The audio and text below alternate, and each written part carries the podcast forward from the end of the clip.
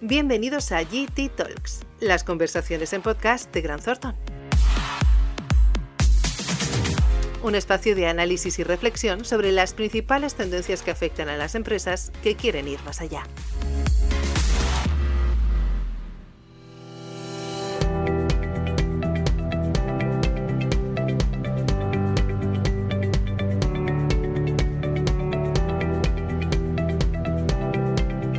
Hola a todos, bienvenidos a esta edición de Podcast Contable. En esta sesión participaremos Alberto Ortiz y Dayana Isabatino del Departamento de Práctica Profesional de Grant ¿Qué tal, Dayana? Muy bien, Alberto, encantada de estar comentando estos temas nuevamente. Igualmente, Dayana. Hoy nos vamos a centrar en, un tema muy concreto de la norma de ingresos, en un caso particular, que son los acuerdos bilaterales. Lo primero que querríamos eh, reseñar es que, como ya indicamos en anteriores podcasts, eh, la nueva RICAC de ingresos lo que hace es armonizar el marco normativo financiero local y armonizarlo con el internacional, concretamente con NIF 15. Y los acuerdos Bilanjol, que ya están regulados en NIF 15, no son una excepción. También han sido adaptados al marco, al marco nacional o al marco local. Eh, pero antes de entrar en materia y explicar eh, cómo se registran, lo primero que, nos queríamos explicaros o queremos que sepáis es que es un acuerdo bill Un acuerdo bill es un acuerdo a partir del cual el vendedor eh, factura antes de la entrega y vende antes de la entrega del material al comprador un activo y lo mantiene en custodia en su instalación.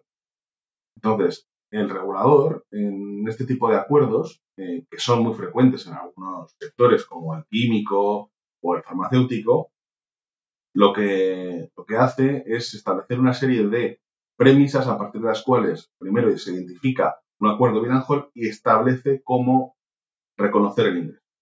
En este sentido, ¿cuándo va a entender o cuándo entiende el regulador que estamos ante un acuerdo Bilanjol o un acuerdo de facturación previa a la entrega? Estamos, concretamente se cumplirá eh, este concepto o estaremos en un, un acuerdo de este tipo cuando se cumplan los tres siguientes requisitos de manera indispensable. Primero, que exista evidencia sobre la voluntad del cliente de adquirir el material. Por ejemplo, si este requisito se cumplirá cuando se disponga de un contrato, de un pedido o de un email en el que el cliente haya manifestado su intención de adquirir un activo en concreto, ¿vale? Que eh, el vendedor tiene a disposición de sus clientes. Luego, que el vendedor tenga identificado el material vendido y por separado y listo para la entrega al cliente en cualquier momento. ¿Vale? Entonces, segundo, los requisitos que se debe cumplir. Y por último, que el vendedor no tenga la posibilidad alguna de disponer de ese activo para venderlo o consumirlo a otro cliente. en, este sentido, si se cumplen estos requisitos, estaríamos en acuerdo Bill y se reconocería el ingreso en el momento en el que el cliente hubiera manifestado la aceptación del material.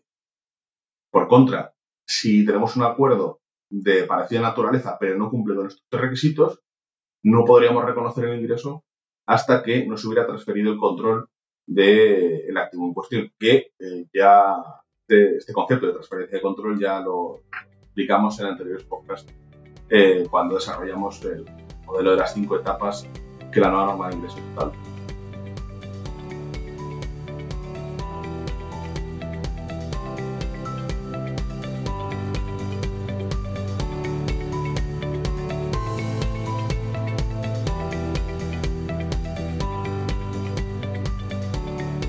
Gustaría puntualizar eh, algo muy importante sobre estos tipos de acuerdos y es la existencia que se puede dar en algunos contratos y hay que, hay que tener mucho cuidado en ese sentido y, y, aplicar el juicio.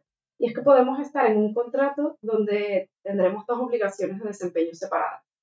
¿Esto que supone? Va a generar un impacto sobre las compañías que anteriormente, como la norma no regulaba este tipo de acuerdos, pues el ingreso se reconocía en un solo momento y no se separaba eh, la parte correspondiente a la obligación por concepto de transferencia del bien vendido y al importe del precio que se tenía que asignar o que ahora actualmente la norma exige asignar a lo que sería eh, ese servicio de custodia, ¿no? Bueno, pues esto puede generar que en algunos casos el impacto no sea relevante, pero en otros sí que se tendría que separar las obligaciones de desempeño y se tendría que asignar parte del precio a estos dos servicios.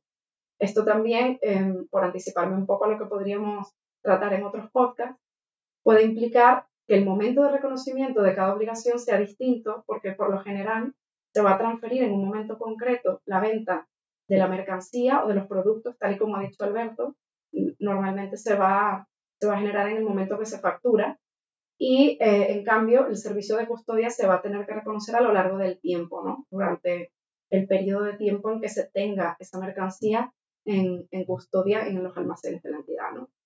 Eh, básicamente queremos recordar que, tal como veis, esto, esto es una norma que introduce muchos aspectos a considerar, mm, introduce altos niveles de juicio, por lo tanto, todas estas evaluaciones y, y, conclusiones alcanzadas se tienen que documentar bien en los estados financieros eh, para poder aplicar el modelo correctamente. Y sin más, pues con esta reflexión de hoy, nos vemos en una próxima edición donde estaremos desarrollando más casos particulares.